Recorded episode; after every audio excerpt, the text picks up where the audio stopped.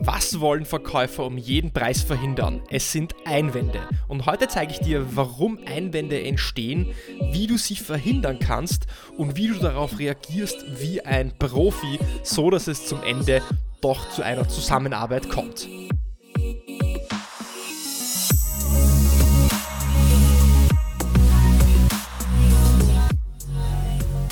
Herzlich willkommen bei einer neuen Episode von Deal, dein Podcast für B2B-Sales von Praktikern für Praktiker. Schön, dass du letzte Woche beim Interview mit Erik dabei warst. Da ging es um das Thema, wie du zu einem Sales Champion wirst und wie du als Sales Leader Sales Champions entwickelst. Schön, dass du diese Woche bei einer Single-Episode dabei bist und schön, dass du auch wieder nach Weihnachten einschalten wirst. Und heute geht es um ein Thema, bei dem es Verkäufern kalt über den Rücken läuft. Denn es geht um das Thema der Einwände. Jedes gute Gespräch beginnt aber mit einem Nein, also mit Einwänden. Und wenn wir übereinstimmen, dass Einwände ein Teil vom Verkaufsgespräch sind, dann sollten wir mit ihnen umgehen lernen. Und wenn auch du besser lernen willst, mit Einwänden noch besser umzugehen, dann wird dich diese Episode sehr interessieren.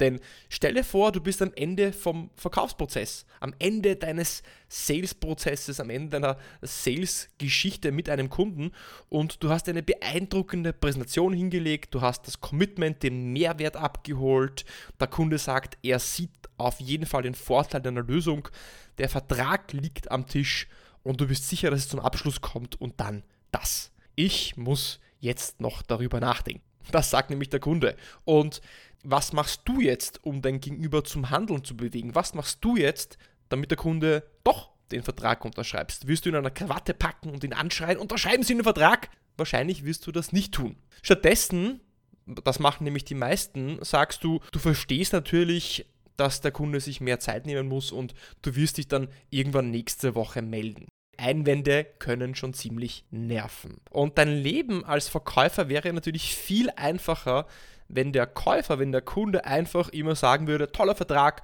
wo kann ich unterschreiben? Aber das passiert nicht immer oder sehr selten. Stattdessen bekommst du Fragen, es werden dir Fragen gestellt, du bekommst Pushbacks, der Kunde will verhandeln und hat Einwände. Und das löst eine Flut an negativen Emotionen in dir aus. Und diese Emotionen treffen dich dann wie ein Ziegelstein und du hast das Gefühl, dass da jemand in die Magengrube getreten hat. Dein Gehirn dreht auf Überlebensmodus und du fängst an zu stottern.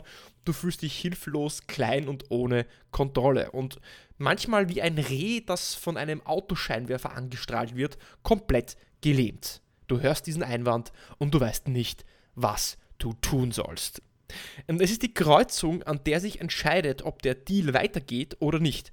Es ist der Moment, wo ja, der Gummi die Straße berührt, also wo die PS wirklich auf die Straße kommen.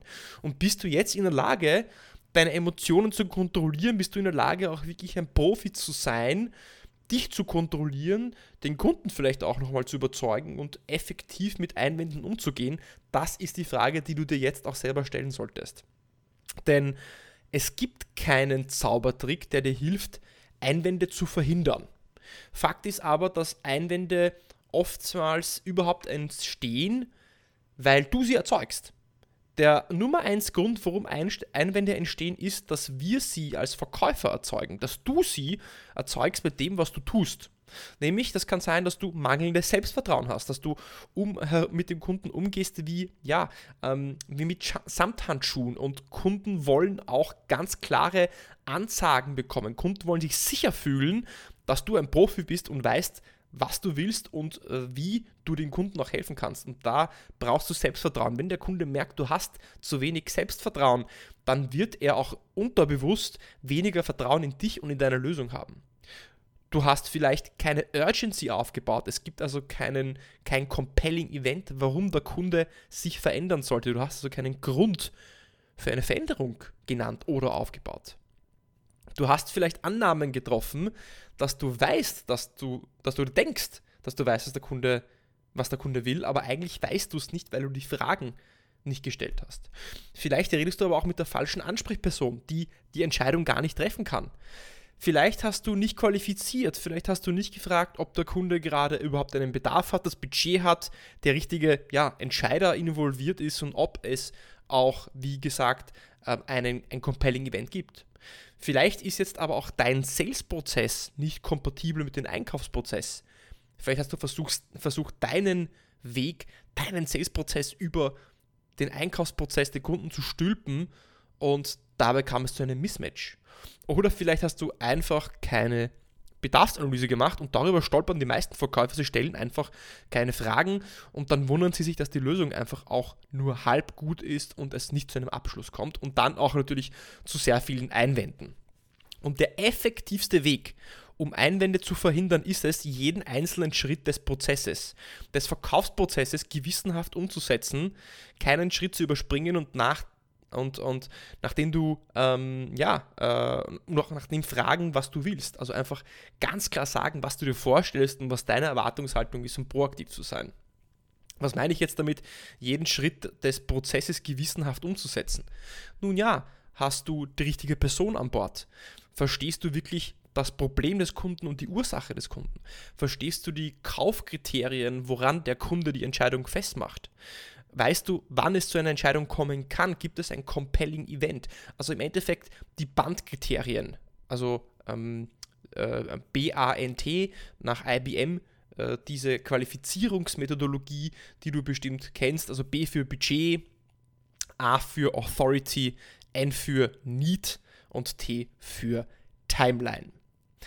Und jetzt die Frage, warum kommt es denn überhaupt zu Einwänden? Warum objecten den Kunden? Warum geben dir Kunden überhaupt Einwände? Und da gibt es meiner Meinung nach vier Gründe. Punkt 1, sie haben Angst vor Veränderung. Punkt 2, sie haben Angst vor Risiko für ihre eigene Karriere, weil natürlich eine Entscheidung, wo es um viel Geld geht, wo die Investition dann nicht den erhofften Erfolg bringt, würde ja auch das Image deines Kunden oder den, des Entscheiders in Schieflage geraten lassen. Punkt 3, sie wollen keinen Konflikt mit dem bestehenden Anbieter, weil sie müssen ja den bestehenden Anbieter, wenn sie einen haben, ja kündigen. Und Punkt 4, sie vertrauen dir einfach nicht. Und Fakt ist, Menschen mögen Veränderungen nicht. Wir mögen Veränderungen nicht. Wir bemühen uns, aktiv Veränderungen zu vermeiden. Wir mögen unsere Routinen und wir leben nach dem Motto, wenn es nicht kaputt ist, dann muss es eben nicht repariert werden. Und das nennt sich Status Quo Bias. Und es ist der Nummer 1 Grund, warum es zu Einwänden kommt. Status Quo Bias. Jetzt, was ist dieser Status Quo Bias? Äh, Daniel Kahnemann in seinem berühmten Buch Schnelles Denken, Langsames Denken beschreibt den Status Quo Bias so. Lebewesen, welche mehr Augenmerk auf das Vermeiden von Risiken gelegt haben, waren in der Lage, ihre Gene weiterzugeben und zu überleben. Okay, das heißt, einfach äh, vereinfacht gesagt, Lebewesen, die keinen Unsinn machen, keinen Bullshit machen, die werden eher überleben und sich fortpflanzen können und überleben. Das heißt, wir sind darauf programmiert, Risiken aus dem Weg zu gehen und Fehler zu vermeiden. Und auch Charlie Munger, der Partner von Warren Buffett, der der größte und erfolgreichste Investor aller Zeiten ist, hat gesagt, While others wanted to be smart, we just avoided being stupid. Don't lose money. Das heißt, gerade auch im Investment ist es so, oder Investmentbereich ist es so, dass erfolgreiche äh, Investoren nicht unbedingt die smartesten Investmententscheidungen treffen wollen oder die besten neuen Investments ausfindig machen wollen, sondern sie investieren konservativ und sie versuchen Fehler zu vermeiden. Und das ist eben dieser Status Quo Bias und das führt auch zum zweiten Bias, der jetzt in die Einwände reinspielt, nämlich der Safety Bias. Was ist jetzt schon wieder der Safety Bias? Naja, unser Gehirn sucht immer nach dem, was nicht funktioniert. Unser Gehirn sucht immer nach der Gefahr, nach dem, was schief gehen könnte. Und in der Evolution hat das bedeutet, dass dir dann hier und da eine gute Möglichkeit entgangen ist, weil du dich auf die Gefahren konzentriert hast, aber dafür hast du überlebt. Das heißt, in der Steinzeit hast du dich darauf konzentriert, gibt es irgendwo einen Säbelzahntiger, der hinter der Ecke lauert und dich äh, kalt stellt.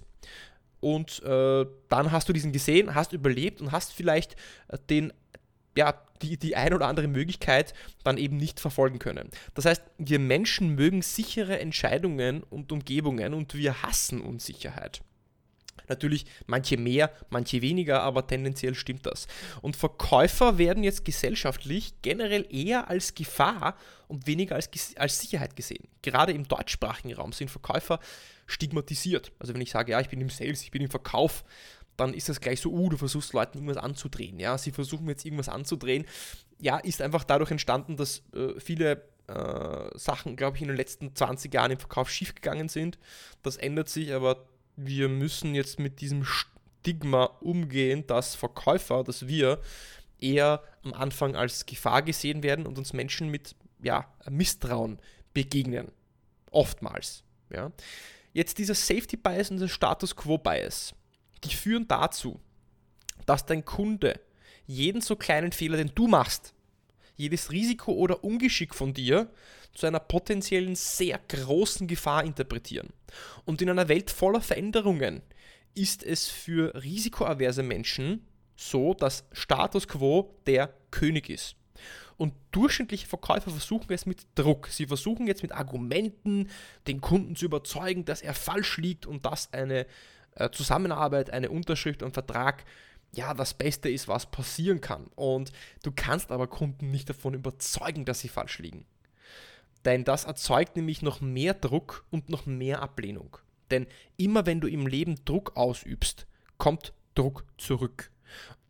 Traditionell versuchen jetzt Sales-Trainer, also wenn du schon mal in so einem Sales-Training warst und dir so ein Training zum Einwand, zur Einwandbehandlung, also wir behandeln Einwände, ja, ähm, angesehen hast, wenn du mal in so einem Training warst, dann äh, versucht, versuchen Trainer Methoden beizubringen, mit denen du Einwände aus dem Weg räumst. Ja, das hört sich für mich dann immer so an, wie man versucht, seinen Kunden aus dem Weg zu räumen. Weg mit dir, ich will jetzt einen Vertrag unterschreiben. Aber das funktioniert auch nicht. Durchschnittliche Verkäufer versuchen, äh, den, äh, die Einwände aus dem Weg zu räumen mit möglichst vielen Argumenten und das funktioniert noch weniger. Aber Einwände auszuräumen allgemein ja, hat nicht funktioniert und wird auch nie funktionieren. Und selbst wenn der Kunde dann Ja sagen würde, dann würde die Beziehung darunter leiden, weil du ja Druck ausgeübt, ausgeübt, ausgeübt hast. Und es muss, denke ich mir, also einen besseren Weg geben, wie du Einwände behandeln kannst, ohne Argumente zu bringen. Und Topseller sehen in ihren Kunden jetzt keinen Gegner, den sie aus dem Weg räumen, sondern sie sehen in ihren Kunden einen Partner. Und der allerbeste Weg, meiner Meinung nach, um Einwänden aus dem Weg zu gehen, ist es, diese vorwegzunehmen. Also ich wiederhole, der aller, allerbeste Weg, um Einwänden aus dem Weg zu gehen, ist es, sie vorwegzunehmen. Was meine ich damit? Wenn du weißt, dass dein Produkt teurer ist als das der Konkurrenz, dann sprich es an. Wenn du weißt, dass deine Lieferzeiten länger sind als des Wettbewerbers oder als der Kunde die Ware eigentlich benötigt, sprich es an. Versuche potenzielle Probleme nicht unter den Tisch fallen zu lassen. Denn wenn du selber Schwachstellen und Probleme ansprichst, dann erzeugt das Vertrauen. Denn der Kunde sieht dann, dass du keine Angst hast, auch über Fehler oder Unzulänglichkeiten zu sprechen. Das hört sich kontraproduktiv an. Warum sollte ich denn über Probleme oder negative Dinge sprechen oder Schwächen meines Produktes? Naja, weil Perfektion eine Illusion ist. Alle Dinge, die da draußen sind, die wirklich Vertrauen erzeugen, haben nun mal auch Nachteile, haben nun mal Problemchen. Denn schau dir zum Beispiel so einen Apfel an, der auf dem Baum hängt. Der ist auch nicht perfekt, der ist auch nicht perfekt rund, der hat nicht eine perfekte Farbe, sondern der hat auch seine Macken. Und genauso hat jedes Produkt und jeder Mensch und jeder Service, jede Dienstleistung seine Macke. Und wenn du die Macken selbst ansprichst, dann zeigst du, dass du Selbstvertrauen hast. Und dann zeigst du, dass dein Produkt nicht perfekt ist und dadurch wirst du glaubhafter. Und jetzt angenommen, du hast dies auch gemacht, du hast diese Einwände vorweggenommen und du hast alle Schritte in deinem Verkaufsprozess ja richtig gemacht, du hast Fragen gestellt, du hast das Problem des Kunden verstanden, du hast Vertrauen aufgebaut dann ist jeder Einwand, der jetzt folgt, nur noch eine Art des Kunden, nach mehr Informationen zu fragen. Dann ist jeder Einwand nur noch eine Art des Kunden, nach mehr Informationen zu fragen. Und bevor du auf Einwände eingehst, ist der erste Schritt, deine eigenen Emotionen zu kontrollieren und cool zu bleiben. Das werde ich jetzt in diesem Podcast nicht weiter ausführen, aber es ist ganz wichtig, dass du die Fähigkeit entwickelst, wenn so ein Einwand kommt, dass du nicht gleich äh, zusammenknickst innerlich, sondern standhaft bleibst, cool bleibst und jetzt dir überlegst, wie gehst du damit um. Und was du jetzt nicht tust, ist zu argumentieren, sondern du hörst zu und stellst Fragen. Und ich möchte dir jetzt zum Schluss ein Sechs-Schritte-Framework, ein Sechs-Schritte-Plan an die Hand geben, wie du jetzt mit den Einwänden, die am Ende noch kommen können, von so einem Verkaufsgespräch umgehen kannst. Also, die sechs Schritte gehen folgendermaßen. Der erste Schritt ist, du stimmst immer zu. Ein Einwand kommt, du stimmst zu, du sagst, ja, Sie haben recht, das habe ich schon sehr oft gehört. Ja, Sie haben recht, viele meiner Kunden haben das schon gesagt. Schritt 2, klären. Du klärst ab, was der Kunde damit genau meint. Sprich, du stellst jetzt eine Gegenfrage. Das heißt, wenn der Kunde sagt, ja, das ist zu teuer oder wir haben kein Budget, dann sagst du, wenn Sie über Budget sprechen, was genau meinen Sie damit? Wenn Sie über Preis sprechen, was genau meinen Sie damit? Wenn Sie über Wettbewerber sprechen, was genau meinen Sie damit? Das heißt, du wirfst dir einen Einwand zurück. Ja? Du stellst eine Gegenfrage, du versuchst zu verstehen, was der Kunde genau meint. Dann bekommst du eine Antwort und der dritte Schritt ist isolieren, weil geh nicht davon aus, dass das die einzige Objection, der einzige Einwand ist. Und mit isolieren meine ich, zu isolieren ist es wirklich der einzige oder der wichtigste Einwand. Das heißt, du fragst, gibt es denn sonst noch etwas anderes, was ihnen nicht ganz zusagt, nicht ihren Erwartungen entspricht oder wo sie Bedenken haben? Denn jetzt verstehst du dann, ist das wirklich die einzige Objection oder gibt es noch andere? Wenn du keine weiteren bekommst, gehst du zum Schritt 4 über zum Minimieren. Du minimierst. Schritt 4. Denn du kannst nicht andere Menschen davon überzeugen, dass sie falsch liegen. Du musst ihnen die Angst davor nehmen, dass sie eine Veränderung auch eingehen möchten. Und du hast ja im Sales-Prozess Commitments eingeholt, du hast den Mehrwert immer wieder abgeholt, du hast gefragt, entspricht das ihren Vorstellungen? Würde ihnen das helfen? Wie würde ihnen das helfen? Das heißt, im Schritt 4 minimieren gehst du jetzt zum Mehrwert zurück, den du vom Ansprechpartner, den du von deinem Kunden während des Verkaufsgesprächs bekommen hast. Und du erklärst den Kunden und wiederholst eigentlich nur die Dinge, die der Kunde dir gesagt hat, warum er eigentlich deine Dienstleistung gut findet. Das ist natürlich, das, das geht natürlich nur, wenn du im Verkaufsgespräch auch den Mehrwert abgeholt hast. Also gefragt hast, naja, von dem, was ich Ihnen gezeigt habe, können Sie sich vorstellen, unser Service zu nutzen. Das ist ganz wichtig, denn wenn es dann zu Einwänden kommt, dann kannst du das hernehmen und dann minimieren. Und dann kannst du sogar sagen, naja, das ist schon richtig, Sie, Sie, haben, Sie haben vollkommen recht, Preis spielt definitiv eine Rolle. Wie Sie aber gesagt haben, wie wir gemeinsam herausgearbeitet haben, geht Ihnen jetzt XY an Geld verloren und durch diese Investition wird es uns ermöglicht, wird es Ihnen ermöglicht, dass Sie Ihre Effizienz in der Produktion um 25% steigern und dementsprechend wird diese Investition sich ja innerhalb von sechs Monaten wieder amortisiert haben. Das heißt, du gehst nochmal auf den Mehrwert ein. Dann gehen wir zu Schritt 5 über. Du fragst.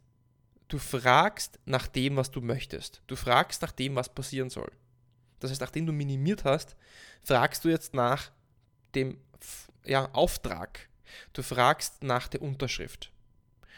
Und wenn dann noch immer eine Objection kommt, dann brauchst du einen Fallback, Fallback, Fallback, einen Fallback-Plan. Wenn jetzt ein Pushback kommt, dann musst du die Kontrolle behalten und du brauchst einen Plan dafür. Das heißt, entweder machst du dir ein neues Meeting aus, wo du nochmal eine Demo herzeigst, äh, du machst ein Follow-up im Kalender aus äh, oder du machst einen Proof of Concept, du schlägst vor, in einem kleineren Rahmen zu starten, um das Service erst einmal auszuprobieren. Das heißt, erster Schritt zustimmen, zweiter Schritt klären. Was meint der Kunde damit? Isolieren. Ist es wirklich der einzige Einwand? Schritt 4, minimieren. Ich nehme den Mehrwert her und erkläre eigentlich nochmal, warum sich der Kunde überhaupt entschlossen hat, so weit mit mir zu gehen, wo er den Mehrwert gesehen hat. Schritt 5, fragen, was du möchtest, nämlich wir starten jetzt die Zusammenarbeit. Und Schritt Nummer 6, fall back. Du brauchst einen Plan, wenn alle Stricke reißen, dass du am Ende auch nochmal einen proaktiven Vorschlag bringst, um die Kontrolle zu halten. Du siehst also, dass es nicht unbedingt darum geht, noch mehr Argumente zu sagen, noch mehr zu wissen, was dein Produkt gut kann, sondern noch mehr Fragen zu stellen und genau zu verstehen, warum der Kunde überhaupt diesen Einwand gebracht hat und dann mit dem Mehrwert, den der Kunde dir bestätigt hat, zu minimieren und ihm zu sagen, dass diese Entscheidung eine Sicherheit, eine, eine sichere Entscheidung ist, so dass er auch bereit ist, ins Risiko zu gehen und diese Veränderung auch ja, über sich ergehen lassen möchte.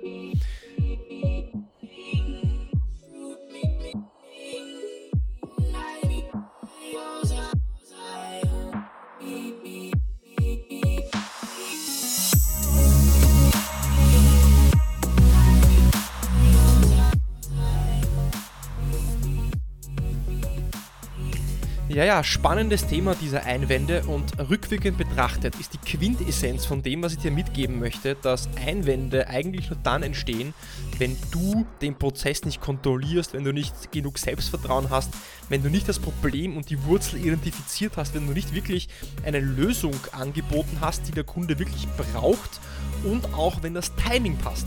Wenn ich jetzt auf mein letztes Jahr zurückschaue, dann alle Opportunities, die nicht aufgegangen sind, alle Opportunities, die nicht zu Deals geführt haben, waren Opportunities, wo es keine klare Timeline und keinen klaren Grund für eine Veränderung gab. Es war alles ein nice to have, aber die Priorität war nicht hoch genug. Und wenn es schon zu Einwänden kommt, dann ist es eben wichtig, mit Fragen zu reagieren und weniger mit Argumenten, denn du wirst einen Menschen nie davon überzeugen, dass er falsch liegt. Wenn dir diese Episode gefallen hat, dann folge mir auf Apple Podcasts, folge mir auf Spotify, erzähl es deinen Freunden, Kollegen, deinen Bekannten, alle, die auch im Verkauf sind, die sich weiterentwickeln möchten. Und ich wünsche dir frohe Weihnachten. Wir hören uns nach Weihnachten wieder und bis dahin eine tolle Zeit und ähm, ja, bis bald beim Deal Podcast.